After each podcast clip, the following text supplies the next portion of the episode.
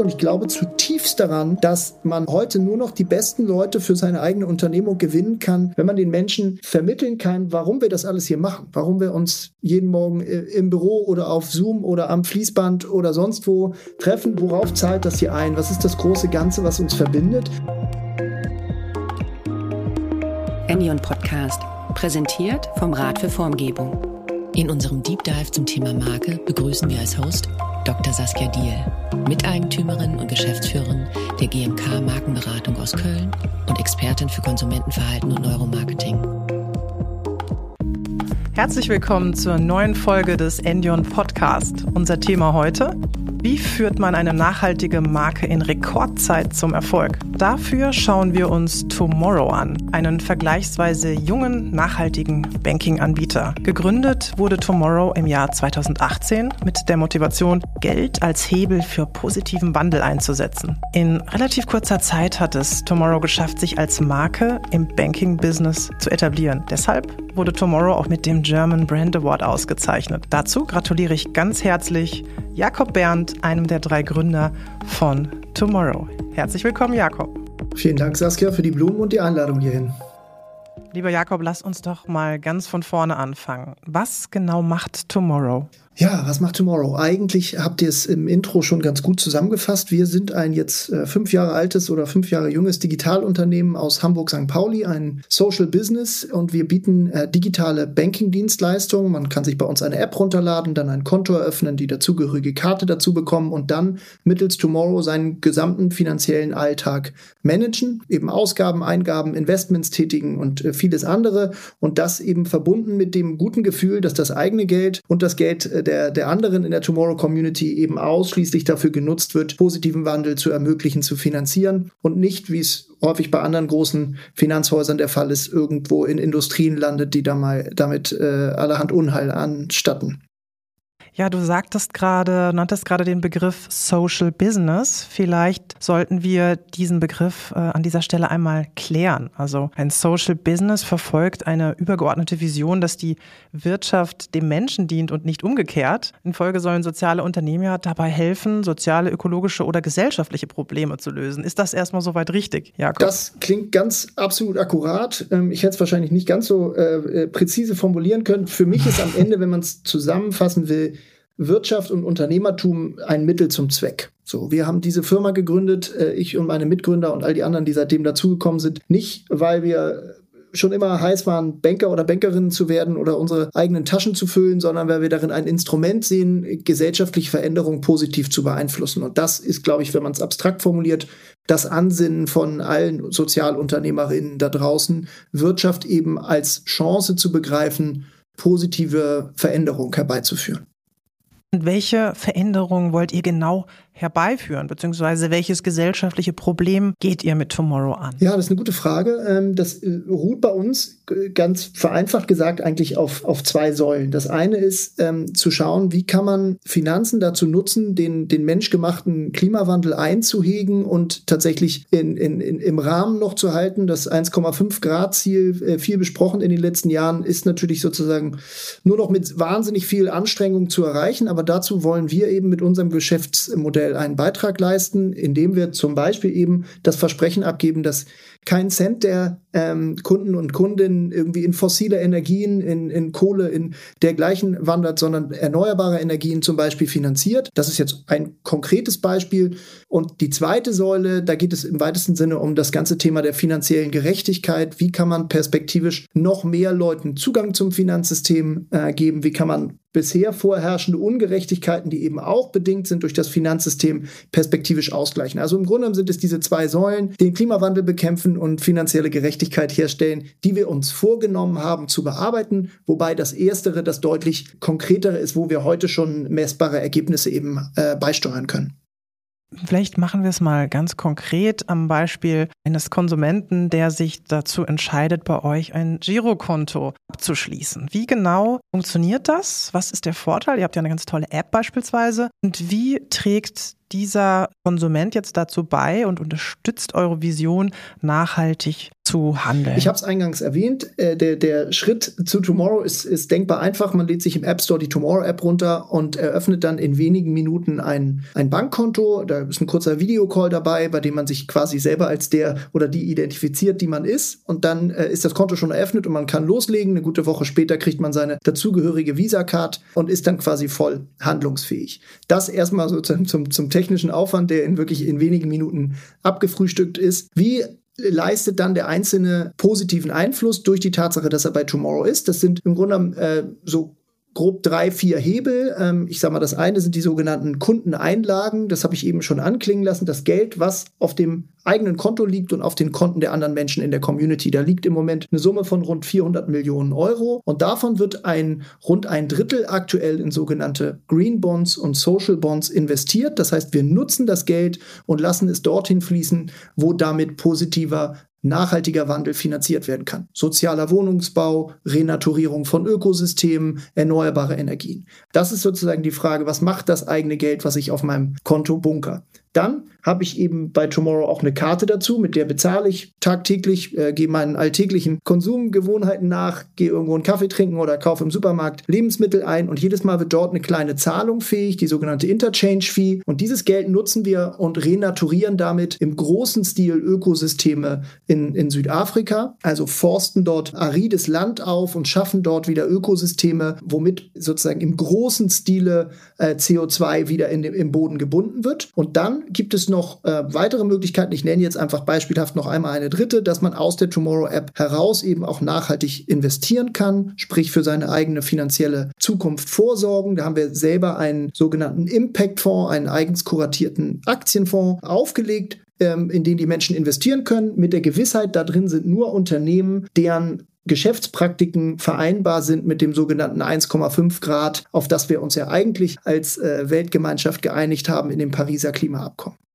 Kannst du auch etwas sagen über die Menschen ähm, hinter der Marke? Also auf der einen Seite seid ihr das, da kommen wir gleich drauf zu sprechen, die Macher hinter der Marke, aber auch eure Kunden. Also ist das eine ganz spezielle Kundenstruktur? Gibt es dort gemeinsame Zugangsmotive? Sind diese Menschen besonders politisch engagiert? Oder wie kann ich mir das vorstellen? Wer kommt zu Tomorrow? Ähm, wer kommt hierher? Wer macht mit? Äh, Im Moment sind das rund 120.000 Menschen, um dem Ganzen auch irgendwie mal eine, eine anfassbare Größe zu geben. Wir nennen sie, bisschen natürlich im Marketing-Sprech, die Generation Tomorrow und beschreiben sie als Leute, die ein Interesse daran haben, mit ihrem eigenen Tun einen, einen positiven Beitrag zu leisten, denen es um ein besseres Morgen geht, aber die auch kein schlechteres Heute haben wollen. Das ist ganz wichtig, das unterstreichen wir immer, weil es eben nicht so ist, dass wir versuchen, nur die Leute zu adressieren, die quasi rund um die Uhr 24 Stunden am Tag versuchen, ihren, ihren Fuß- oder Handabdruck zu optimieren, die quasi Vollzeit äh, Nachhaltigkeitsprofis sind, sondern es geht natürlich darum, dass wir, dass wir Menschen aus allen Milieus, aus allen Altersklassen, aus allen soziodemografischen Sphären versuchen, eine ganz alltägliche, geschmeidige digitale Lösung zu bieten, die ihnen eben erlaubt, ihr Geld ähm, auf die gute Seite zu bringen, aber sich nicht damit sozusagen hochwissenschaftlich auseinanderzusetzen. Ich glaube, das ist ganz wichtig, denn man muss anerkennen, wenn man dieses Thema nachhaltige Finanzen, was wir ja bespielen, wirklich in die Breite der Gesellschaft bringen will, und das ist unser Vorhaben, damit sind wir angetreten vor fünf, sechs Jahren, muss man es den Leuten versuchen leicht zu machen, sie nicht überfordern, sondern eben ein, ein hochattraktives Paket schnüren. Und das funktioniert bei uns bisher hervorragend. Das nutzen Leute, die vielleicht noch gar nicht in allen Lebensbereichen sich komplett nachhaltigkeitsmäßig ausoptimiert haben, aber eben beim Geld den ersten Schritt gehen wollen. Und um es noch ein bisschen zu konkretisieren, so ich glaube, rund die Hälfte unserer Kunden ist so zwischen Anfang 20 und Mitte 30, aber am Ende des Tages ist Tomorrow offen und zugänglich für jeden oder jede über 18 und entsprechend haben wir Kunden von 18 bis ganz nach oben in der Demografieskala.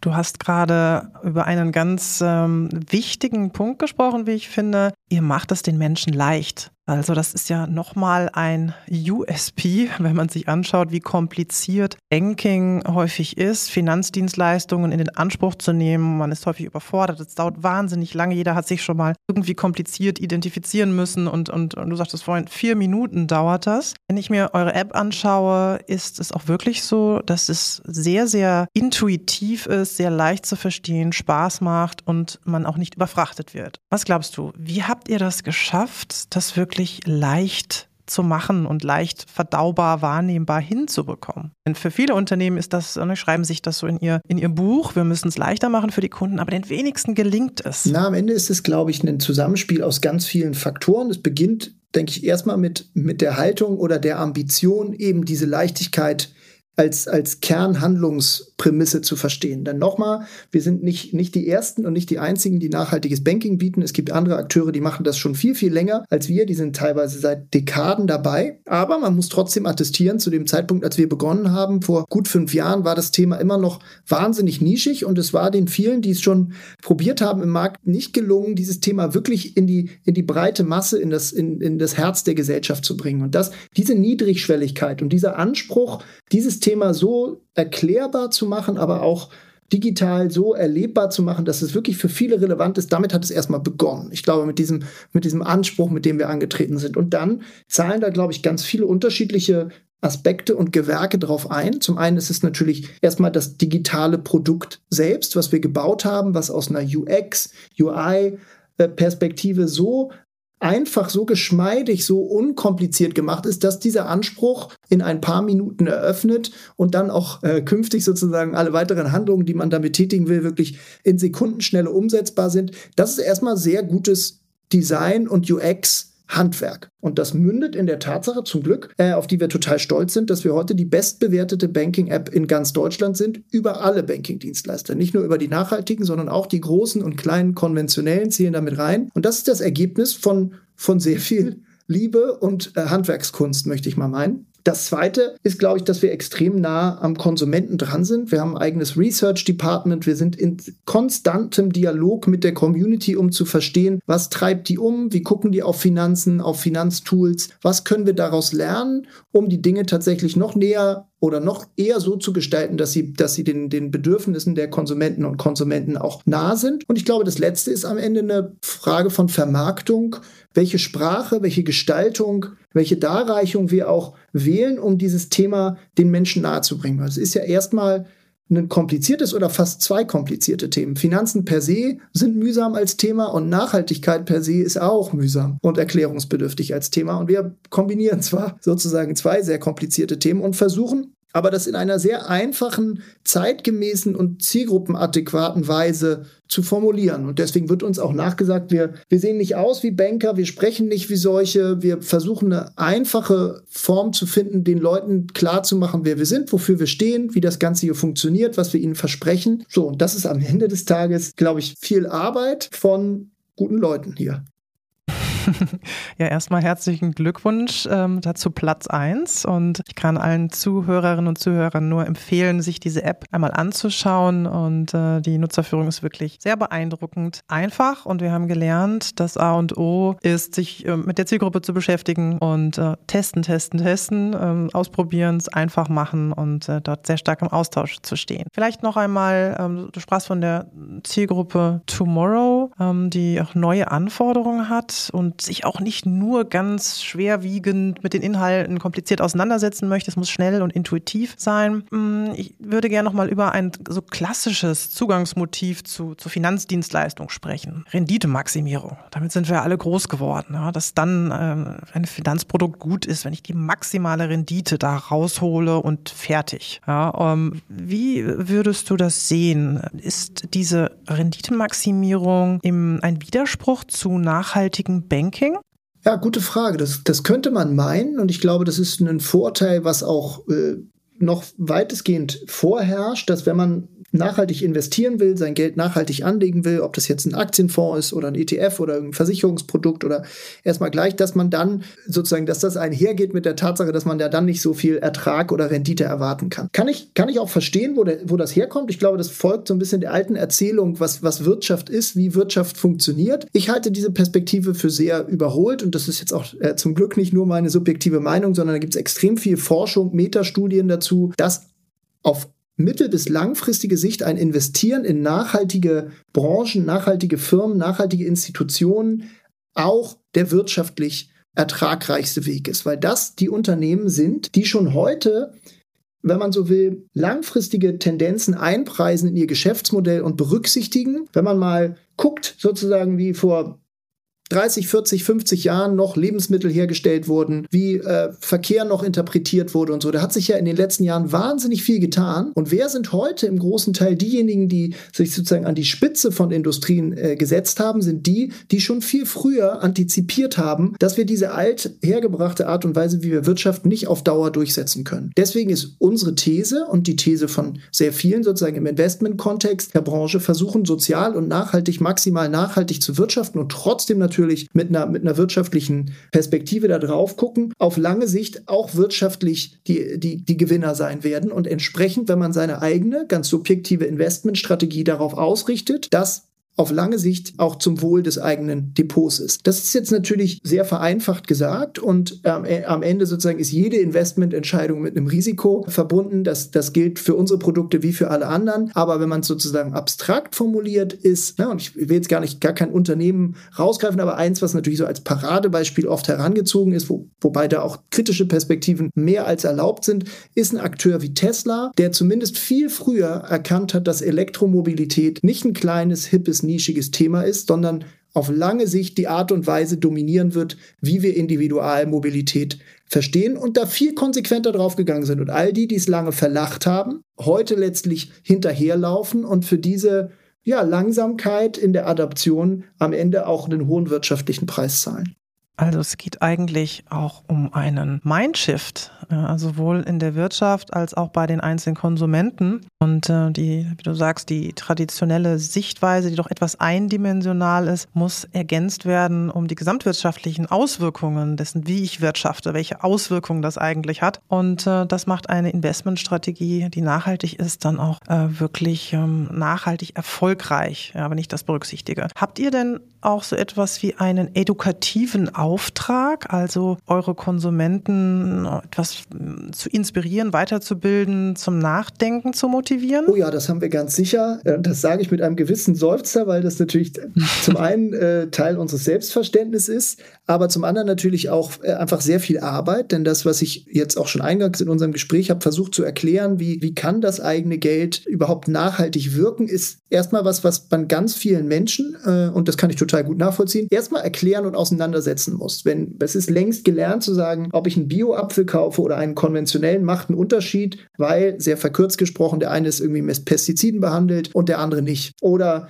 der eine wurde sozusagen unter fairen Bedingungen geerntet und äh, transportiert und der andere eben nicht. Das ist bei Geld natürlich deutlich komplizierter und eben entsprechend erklärungsbedürftiger. Und das ist ein Auftrag, den wir, wie andere Akteure in unserer Branche, die sich auch den nachhaltigen Finanzen verschrieben haben, erstmal erfüllen müssen zu erzählen, was läuft denn schief bei den konventionellen äh, Finanzhäusern? Warum ist denn die kleine äh, sympathische Sparkasse von um die Ecke dann eben doch nicht in jeder Hinsicht als, als sympathisch zu bewerten, weil auch sie eben ihre, ihre Finger oder ihre Investments in, in dreckigen äh, Branchen stecken hat. Und das sind ganz viele Themen, wo wir auf, auf allen Ebenen der Individualkommunikation, aber auch auf, auf bereit äh, Presse, Content etc. das erstmal erklären müssen. Und das, genau, das ist natürlich mühsam und entsprechend ist es eine deutlich längere Reise von, man hört das erste Mal von diesem Thema bis zu, man entscheidet sich letztlich zu einem Wechsel, ist am Ende das, die komplexere Materie, durch die wir durchschiffen müssen. Auf der anderen Seite ist es, und das meinte ich eingangs, auch Teil unseres Selbstverständnisses, dass wir für uns den Erfolg des Projekts Tomorrow nicht nur daran messen, wie viele hunderttausend Menschen haben wir begeistert, was bringen wir generell für Veränderung in diese Branche, wie sorgen wir, wie regen wir auch zum, zum Verändern an bei den anderen Playern, die schon viel länger im Markt sind und jetzt merken, oh, da scheint ja doch was zu gehen bei dem Thema nachhaltige Finanzen. Du hast gerade über euer Selbstverständnis gesprochen. Das ist ein wunderbarer Übergang zum Thema Markenführung, denn der Fokus des Endion Podcasts ist ja auch das Spannungsfeld zwischen Markenführung, Design und Innovation. Du hast mehrfach über eure Vision schon gesprochen ähm, im, im, Laufe des, des Gesprächs. Also wo es darum geht, nachhaltige Finanzen in der Mitte der Gesellschaft und im Kern der Gesellschaft zu etablieren. Was habt ihr euch genau dabei gedacht? Was hat euch dazu inspiriert? Wie lebt ihr das? Ja, also ich glaube, angefangen hat es, und ich will jetzt gar nicht so in Feinsemantik äh, abdriften, da, da bist du im Zweifel auch noch viel besser, aber angefangen hat es, glaube ich, mit dieser Grundfrage, warum machen wir das überhaupt? Und das, was heute oft neudeutsch als Purpose beschrieben wird, wird, wo wir gesagt haben, wir möchten versuchen, Geld als Kraft für positiven Wandel zu nutzen. So, das war erstmal der, der Ursprungsmotiv, warum damals Michael, Inas und ich vor fünf, sechs Jahren und seitdem 100 weitere Leute hier dazugekommen haben. Und mit der Perspektive aber zu sagen, es geht so viel Veränderung gerade erstens global um uns als Menschheit herum. Es gibt so viele Herausforderungen, denen wir gerecht werden müssen. Es gibt so viel zu tun, wo auch Wirtschaft und jeder Einzelne einen Beitrag leisten muss. Und gleichzeitig verändert sich die Finanzbranche im Zuge der Digitalisierung. Und daraus haben wir so ein bisschen unsere ja, Vision abgeleitet, zu sagen, ist eigentlich ein, der perfekte Zeitpunkt, das Thema nachhaltige Finanzen, was es ja eben schon lange gab, was wir nicht erfunden haben, aber das wirklich jetzt mit, mit der Kraft der Digitalisierung, mit der Kraft von guter Marke in die Mitte der Gesellschaft zu führen. Und das tun wir jetzt äh, alltäglich, daran arbeiten wir und versuchen eben sozusagen qua Marketing, qua Produktdarreichung, qua Design diesem Anspruch gerecht zu werden. Wir haben jetzt gute 100.000 Leute an Bord, aber wenn man weiß, dass in Deutschland allein 100 Millionen Girokonten geführt werden, sieht man auch, wir haben noch sehr, sehr viel Arbeit vor uns. Insofern ist das eine, eine Vision, die, die uns dient und die uns äh, quasi jeden Tag Orientierung bietet, aber auf die wir noch viel Arbeit investieren müssen. Ihr habt diese Vision ja auch, äh, ja, ich sag mal, lehrbuchmäßig entwickelt, denn eine Vision soll ja ein anspruchsvolles Ziel darstellen und das auch inspirierend und motivierend wirkt und euch jeden Tag so zum Handeln treibt. Du hattest gerade drüber gesprochen, etwas äh, quantifiziert, 100.000 Girokonten und da gibt es noch viel zu tun. Wenn wir mal in die Zukunft blicken, wann wäre das Ziel denn erreicht? Also wann ist äh, nachhaltige Finanzen, ähm, äh, nachhaltige Finanzdienstleistung, wann ist das denn etabliert in der Gesellschaft? Habt ihr da so etwas wie ein Gradmesser, ein KPI für euch, wo ihr sagt, dann ist, dann, dann hätten wir irgendwie schon was geschafft? Oder ein Etappenziel? Habt ihr sowas mal definiert? Ja, gute Frage. Äh, wir werden das so oft gefragt und ich bin immer ein bisschen blank. Ich glaube, wir müssten das irgendwann mal äh, vielleicht fixieren, damit ich da aus der Pistole schießen kann. Also, ich habe es gerade schon anklingen lassen, noch ist diese lang, äh, die Ambition lange nicht erreicht. Ich glaube, das Minimalziel, was uns unternehmerisch antreibt, ist sicherlich mindestens eine Million Menschen äh, dafür begeistern. Und es ist auch so ein bisschen der eigene unternehmerische Anspruch, wirklich die, die führende, die größte äh, Nachhaltigkeitsbank in Europa zu werden. Aber ich würde jetzt auch nicht sagen, wenn wir das erreicht haben, dann können wir den Stift fallen lassen. Denn auch dann ist das Thema natürlich noch nicht sozusagen der äh, komplett in der, im Mainstream angekommen. Deswegen würde ich sagen, es gibt so Etappenziele, die uns helfen, ganz konkret auf was zuzusteuern, aber prinzipiell geht es einfach darum, eine grundlegende Veränderung in diesen Markt zu bringen. Und das nochmal kann ich zum einen daran festmachen, was haben wir persönlich für einen Marktanteil erreicht, aber noch wichtiger ist es, dass diese gesamte Branche in Bewegung gerät, dass diese großen Giganten, die seit Jahr, Jahrzehnten oder seit Jahrhunderten das, äh, den Finanzmarkt dominieren, dass auch die anfangen, die Milliarden, die sie verwalten, als, als Teil der Lösung zu begreifen, als eine Kraft zu begreifen, um irgendwie die wirtschaftliche Transformation möglich zu machen. Und insofern kann es gut sein, dass wir in, in, in vielen Jahren bei x Millionen stehen und damit noch lange nicht äh, dominierende Akteur in, in, dem Markt sind, aber ansonsten dafür gesorgt haben, dass alle in Bewegung gekommen sind und ihre eigenen Geschäftsmodelle hinterfragt haben. Und dann würde ich auch sehr, sehr glücklich und zufrieden auf Stolz auf das gucken, was wir erreicht haben. Insofern ist es so eine Mischung aus konkreten, anfassbaren Zahlen, äh, auf die man hier zusteuert und eine, eher einem größeren Gefühl, was sich nicht so, so einfach quantifizieren lässt. Aber vielleicht, um es abzukürzen, ich glaube, wenn, wenn wir dieses, ich habe das vorhin anklingen lassen, wenn es uns jetzt noch gelingt und es ist ja technisch möglich, das 1,5 Grad Ziel zu erreichen und wenn auch die Finanzbranche mit und dem kleinen Zutun von uns selbst einen Teil dazu beiträgt, dass wir jetzt richtig in die Pötte kommen, als vor allem als globaler Norden, natürlich als Gesamtmenschheit, aber vor allem als globaler Norden, äh, der so viel zu verantworten hat vom menschgemachten Klimawandel, das ist sozusagen ein Fixpunkt, der noch viel, noch viel stärker wirkt als die Frage, ob ich eine Million oder drei Millionen oder viereinhalb Millionen Kunden hier an Bord kriege. Ihr habt ja auch in eurem Purpose definiert, ähm, dass ihr ja viel mehr wollt. Also ihr wollt eigentlich eine bessere Zukunft für jeden, nicht nur für den einzelnen Anleger oder für die Westeuropäer, sondern jeder, das ist ja, äh, das sind alle, ähm, indem ihr den, die Kraft des Geldes nutzt, kapitalisiert, als Hebel einsetzt, für, um, um an diesen Zielen zu arbeiten. Das ist ja wirklich etwas Neues, Innovatives, eine neue Denke ähm, in der Finanzwelt, die ja doch auch zum zum Umdenken inspiriert. Welche Wirkung hat dieser Purpose auf eure Mitarbeiter?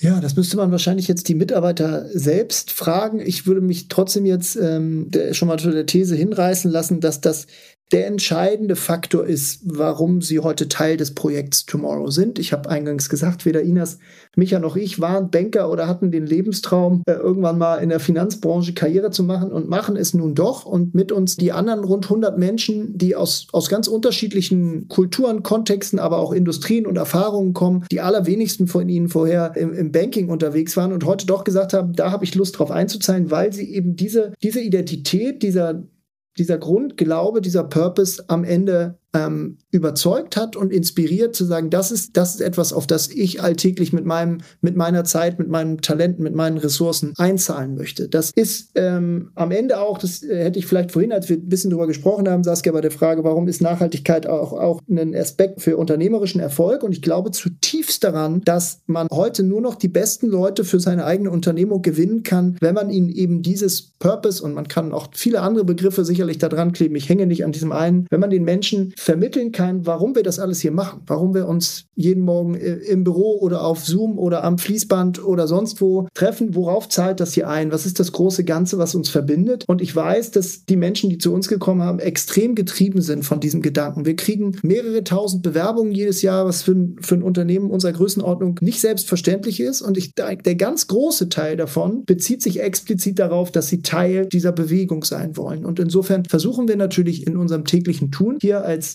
als Unternehmer, Unternehmerin, als Führungskräfte, dem immer mal wieder auch Raum und sozusagen, sozusagen Bezug zu schaffen. Aber erstmal weiß ich, das ist keine Truppe, die ich jetzt hier irgendwie umkehren oder einschwören muss, sondern sie sind deswegen hier. Ähm, das kann ich natürlich jetzt auch nur sagen, weil, weil dieses Projekt noch sehr jung ist. Ich weiß, dass viele andere Akteure eher in einem Transformationsprozess sind. Das ist eine ganz andere Herausforderung. Aber ich, ja, kann mich sozusagen darauf verlassen, dass die Leute hier alle brennen für für diesen Auftrag, den wir uns selber gegeben haben.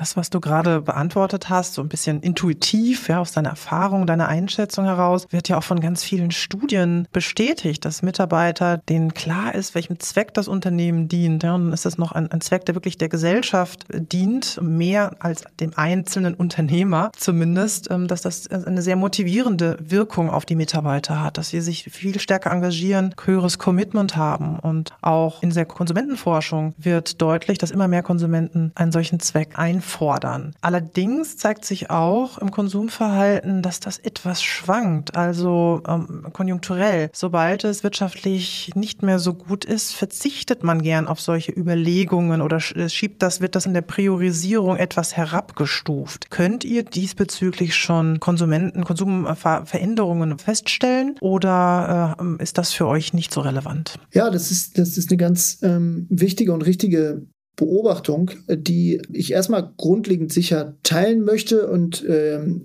genau auch jüngst gerade selber mit einer Studie konfrontiert war, die auch gerade gezeigt hat, nochmal in den letzten drei, vier, fünf Jahren, wie sich die Bedeutung von Nachhaltigkeit gar nicht zwingend verändert hat, sondern die, welcher Aspekt von Nachhaltigkeit bedeutsam ist. Wenn man mal zurückgucken, 2018, 19, so die Geburtsstunde dessen, was man heute so als Klimabewegung bezeichnet, wo gerade dieses Thema eine, eine besondere Präsenz öffentlich hatte, aber auch, glaube ich, eine große Relevanz für jeden Einzelnen. Und dann mit Covid für plötzlich für zwei Jahre sich wieder ganz andere Themen in den Vordergrund gestellt haben. Fragen der, der sozialen Nachhaltigkeit, gesellschaftliche Fragestellungen sich aufgedrängt haben. Und jetzt, wenn man nochmal, jetzt vereinfacht gesprochen, die letzten zwei Jahre durch Inflation, Energiekrise, das kriegerische Geschehen um uns herum, plötzlich nochmal ganz andere Fragestellungen für Leute relevant wurden. Insofern würde ich erstmal mitgehen, dass ja die Leute da jeweils auch abhängig von dem Kontext und natürlich der individuellen Situation, in der sie sind, unterschiedlich auf das Thema gucken. Uns hat das jetzt, also so viel sagen wir, zu meiner Beobachtung oder deiner Beobachtung, die ich teilen würde, uns hat das jetzt nicht so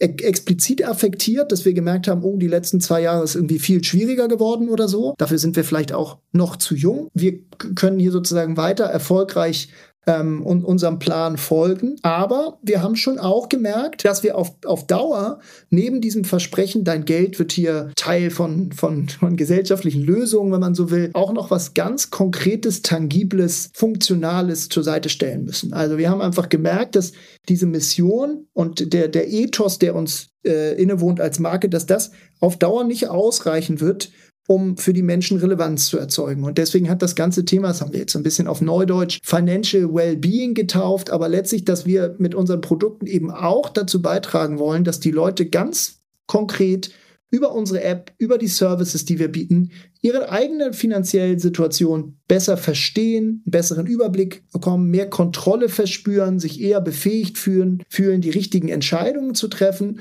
Und entsprechend ist das für uns gerade eine ganz wichtige Handlungsmaxime. Wie können wir neben dem Nachhaltigkeitsversprechen, was nochmal der Motor unseres Tuns ist hier, noch stärker auch eine funktionale Leistung nach vorne stellen, um anzuerkennen, dass die Leute eben auch ganz reale Bedürfnisse haben, die darüber hinausgehen, über die Frage, finanziert mein Geld jetzt irgendwie ein gutes oder ein böses Unternehmen gerade? Das heißt, ihr ergänzt eigentlich eure Marke ähm, um ein weiteres Profilierungsfeld, ähm, um noch weitere Bedürfnisse abzudecken. Hier beim Enion Podcast sind ja viele Zuhörer und Zuhörerinnen aus dem Bereich strategische oder operative Markenführung und deshalb würde ich gerne auf ein Thema zu sprechen kommen. Es ist ja sehr bemerkenswert, wie schnell ihr erfolgreich und bekannt geworden seid. Was macht ihr in der Markenführung denn richtig oder besser als andere? Ja, das ist immer jetzt schwierig. Wie beantworte ich das, ohne mir, mir und uns selber ein großes Lob auszusprechen? Also erstmal muss ich natürlich sagen, uns geht es natürlich alles nicht schnell genug. Äh, wir sind natürlich stolz auf das, was bis hierher erreicht wurde und äh, freuen uns daran, dass wir irgendwie schon eine eine gewisse Rolle spielen können, ähm, obwohl erst kurz dabei. Aber wenn es nach uns ginge, muss es alles noch viel schneller gehen, äh, sowohl was die großen Herausforderungen geht, als auch unserem eigenen, eigenen Anspruch. Aber ja, was haben wir anders gemacht? Ich glaube, vieles ist schon angeklungen. Ich glaube, wir haben erstmal ein, ein tolles Produkt gebaut, was nochmal sich vor nichts und niemandem verstecken muss in diesem Markt. Und wir haben eine andere Sprache, eine andere Darreichung gefunden für die Themen. Und das äußert sich dann natürlich ganz konkret auf unterschiedlichen Kanälen. Ne? Und wenn du mich fragst, wie haben wir den Markt bespielt, bearbeitet, was haben wir für Kommunikations- oder Marketinginstrumente genutzt, dann ist erstmal diese Geschichte, dieser Purpose, warum sind wir hier, was machen wir anders, warum haben wir das hier gestartet, hat eine ganz entscheidende Rolle gespielt. So, dass unsere Geschichte durften wir äh, auf vielen Bühnen, in vielen großen Artikeln, in vielen Podcasts erzählen und erstmal hat das natürlich uns Zugang geschaffen und ist grundsätzlich einfach auch dem wohnt eine Kraft inne, dass das ganze Thema Word of Mouth, Menschen erzählen, Freunden, Freundinnen äh, über Tomorrow ne, ein ganz wichtiger Treiber ist, was am Ende dafür sorgt, dass wir mit sehr überschaubaren Budgets letztlich hier eine, eine, bekannte und erfolgreiche Marke haben aufbauen können. Und dann geht das dann letztlich durch die ganze Klaviatur. Das ganze Thema Social Media ist natürlich, weiß Gott, im Jahr 2023 keine News. Aber ich glaube, wir haben es trotzdem als eine der ersten auch sehr konsequent gespielt, in, in dem Markt zumindest, in dem wir unterwegs sind. Und das über alle Plattformen hinweg geguckt, wie kriegen wir dieses Thema wirklich dorthin, wo die Zielgruppe sich bewegt, in der Sprache, in, in, den, in dem Habitus, in den Ritualen irgendwie, die die Zielgruppe bewegt. Und ich glaube, das ist der entscheidende Unterschied vielleicht gegenüber denen, die schon lange was Ähnliches versuchen zu machen, nämlich nachhaltige Finanzprodukte vermarkten, dass wir über die unterschiedlichen Wege schaffen, Zugang zu finden zu den Menschen und, und für sie irgendwie anschlussfähig sind sehr bescheiden, äh, Jakob. Sagst, du möchtest dich oder euch nicht äh, selbst loben. Insofern kann ich das ja stellvertretend dann machen. Ähm, ich denke, ja, ihr habt nicht nur Glück gehabt und einfach ein Thema besetzt, das einfach gerade angesagt war. Ja, das wäre äh, wär viel zu kurz gegriffen, sondern ihr habt es auch verdammt gut gemacht. Also im Sinne der Markenführung sehr fokussiert, äh, mit einem ganz klaren Kern und ihr habt auch eure Hausaufgaben gemacht, als Startup euch eben mit einem Leitbild zu beschäftigen. Das ist ja etwas, was auch gern mal hinten runterfällt, wenn man sagt, das machen wir irgendwann mal schreiben wir das auf. Ihr habt es von Anfang an gemacht, ganz klar definiert, für was ihr steht. Wir haben gerade über die Vision und den Purpose gesprochen und äh, lebt das auch, übersetzt das in, in Werte und äh, habt eben auch die User Experience ähm, hervorragend umgesetzt. Und ja, der zweite Aspekt, den du gerade sagtest, natürlich habt ihr auch jetzt nicht mit solchen Altlasten zu kämpfen. Ja, ein Riesentanker, den man irgendwie äh, transformieren muss, ist was anderes, als wenn ihr ganz äh, frisch vom Reißbrett etwas neu definiert. Das war sicherlich ein Vorteil, aber dann nochmal Gratulation ans gesamte gesamte Team für diesen tollen ähm, Markenauftritt. Und äh,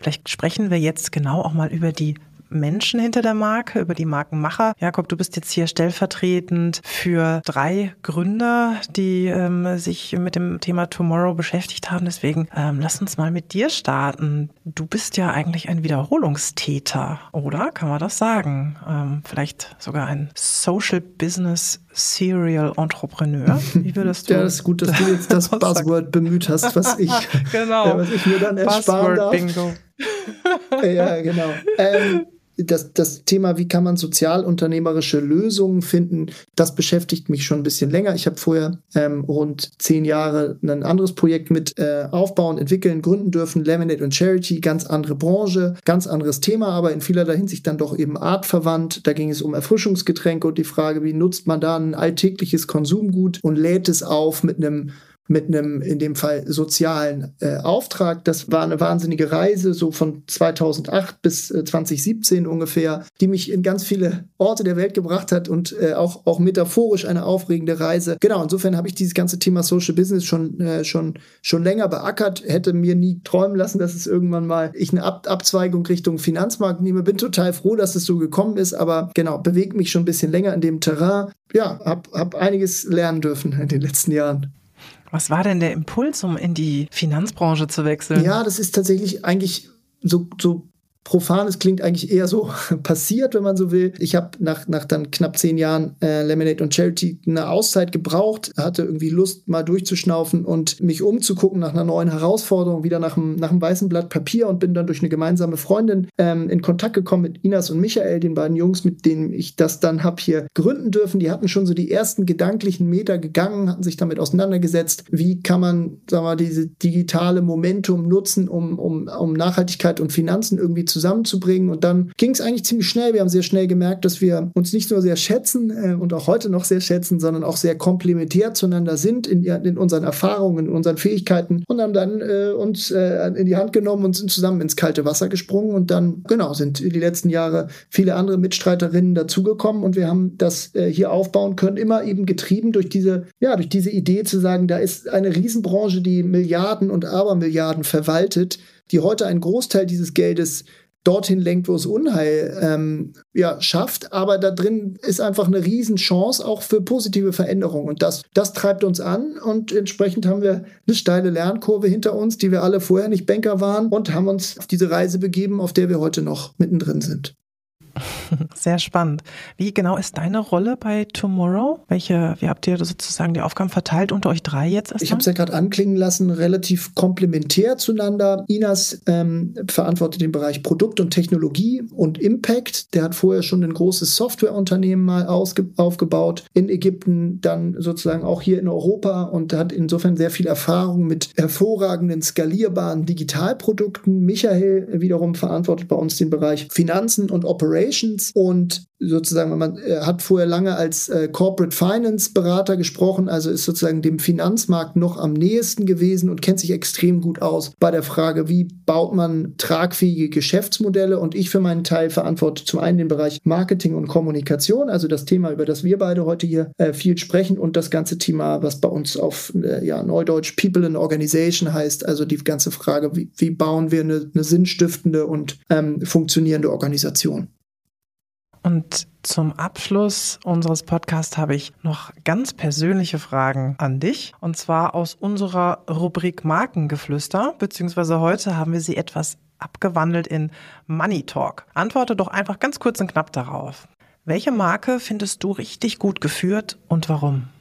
Ich ich nenne mal zwei Leute. Eine Marke wird wahrscheinlich oft genannt. Ich finde Oatly in vielerlei Hinsicht extrem konsistent und mit einer unglaublich, mit einem unglaublichen Selbstbewusstsein ein, ein Markt zu erschaffen. Das, dem zoll ich großen Respekt. Und dann möchte ich viel Props und Liebe geben an meine Freunde und Freundinnen von Viva Con Agua, die, finde ich, wichtigste NGO-Marke der letzten 10, 15 Jahre in Deutschland aufgebaut haben, weil es auch das extrem identitäts- und wertegetrieben gepaart mit, einer, mit einem großen Zeitgeist und mit einer großen Lebenslust. Und insofern dieses Paket schicke ich ins Rennen als meine Favoriten.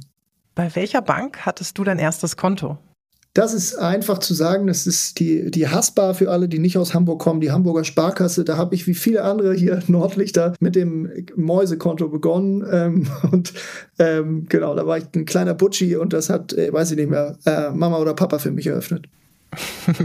Bist du heute noch bei dieser Bank? Ich habe noch sozusagen ein sträflich vernachlässigtes, kaum genutztes äh, äh Konto bei der Haspa. Ja, so viel gestehe ich an dieser Stelle.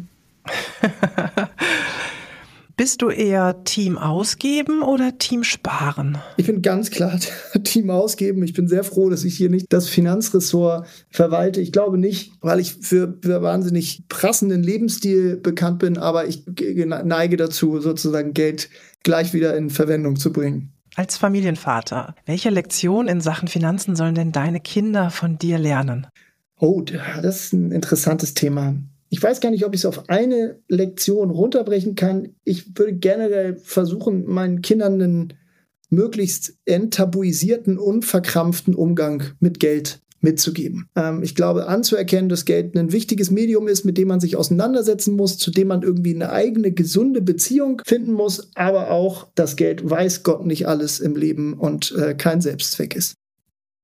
Lieber Jakob, ganz, ganz lieben Dank. Das war ein sehr spannendes und total inspirierendes Gespräch. Ich denke für mich und äh, für alle Zuhörerinnen und Zuhörer. Ich bin total froh, dass wir heute miteinander sprechen konnten und ich wünsche dir und deinem Team von Tomorrow ganz viel Erfolg beim Erreichen eurer Vision, nachhaltige Finanzen in der Mitte der Gesellschaft zu verankern. Danke für die Einladung, Sassi. Hat Spaß gemacht.